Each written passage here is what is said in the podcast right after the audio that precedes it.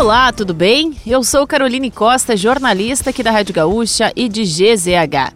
Não conseguiu acompanhar as principais notícias desta quarta-feira, 26 de julho ou das últimas horas? Não se preocupe, pois eu vou trazer aqui para você antes que o dia acabe, que é o nosso resumo diário de notícias do fim de tarde. Oferecimento correspondente Gaúcha Serrana Solar, a minha escolha certa. A sede do Ministério do Desenvolvimento, Indústria, Comércio e Serviços em Brasília foi evacuada na manhã desta quarta-feira. De acordo com a assessoria do Ministério, uma bolsa foi deixada em uma garagem do prédio e o local foi evacuado para a segurança dos funcionários. O acesso foi liberado após equipes de segurança descartarem ameaça de bomba. O Ministério ficou fechado por cerca de duas horas. Um grupo do Vale do Sino suspeito de aplicar o golpe dos nudes foi alvo da operação da Polícia Civil de Nova Hartz nesta manhã. Duas pessoas foram presas, incluindo o homem apontado como líder da quadrilha. Na mesma ação, foram cumpridos oito mandados de busca e apreensão em residências de suspeitos. O caso que deu origem à apuração foi de um idoso lesado em mais de 100 mil reais. Segundo a Polícia Civil, ele passou a ser extorquido pelo grupo e chegou a adquirir empréstimos e a repassar um veículo para o golpista. Os presos na ofensiva e os investigados não tiveram os nomes divulgados. O Ministério da Fazenda planeja modificar algumas regras do regime de recuperação fiscal. As alterações sugeridas têm como objetivo proporcionar maior margem de manobra aos estados e em suas ações de recuperação econômica. Dentre as alterações propostas, que devem ser apresentadas por meio de um projeto de lei complementar, destaca-se a extensão do prazo máximo de permanência no regime, que passou de 9 para 12 anos. Outra modificação estudada pelo Ministério da Fazenda é a redução da penalidade imposta aos estados que cumprirem os itens previstos na época de adesão ao plano.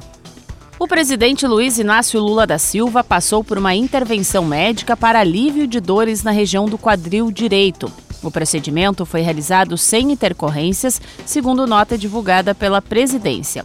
Lula deve cumprir agenda na residência oficial até amanhã.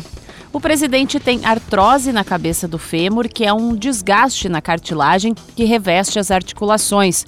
Lula deu entrada no Hospital Sírio-Libanês em Brasília nesta manhã e passou por infiltração de medicamentos na raiz nervosa para redução da dor. A segunda vara criminal do Foro Central de Porto Alegre determinou que o Twitter remova a publicação em que o ex-deputado federal Jean Willis ataca o governador Eduardo Leite. O governador havia encaminhado uma representação contra o Willis ao Ministério Público do Rio Grande do Sul. Segundo a Justiça, o comentário extrapolou uma crítica ao governo, sendo possível extrair do conteúdo ataques pessoais ao governador do estado no pertinente à sua sexualidade.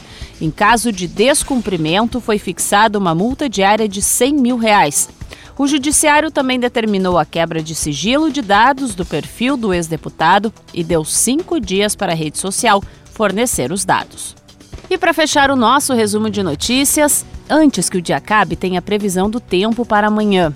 A instabilidade diminui e o tempo volta a ficar firme na maior parte do Rio Grande do Sul. Há previsão de pancadas de chuva apenas na Serra e no Norte nas demais áreas gaúchas, o dia será marcado por sol entre nuvens. A mínima está prevista para Caçapava do Sul e em Pedras Altas, com 2 graus. A máxima de 24 ocorre em Salvador do Sul e em Novo Tiradentes. Na capital, a variação térmica fica entre 10 e 17 graus. Se quiser saber mais sobre algum desses assuntos e muitos outros, além dos nossos colunistas, áudios, vídeos, é só acessar gzh.com.br ou o aplicativo de GZH. Amanhã a gente volta aqui antes que o dia acabe. Até lá!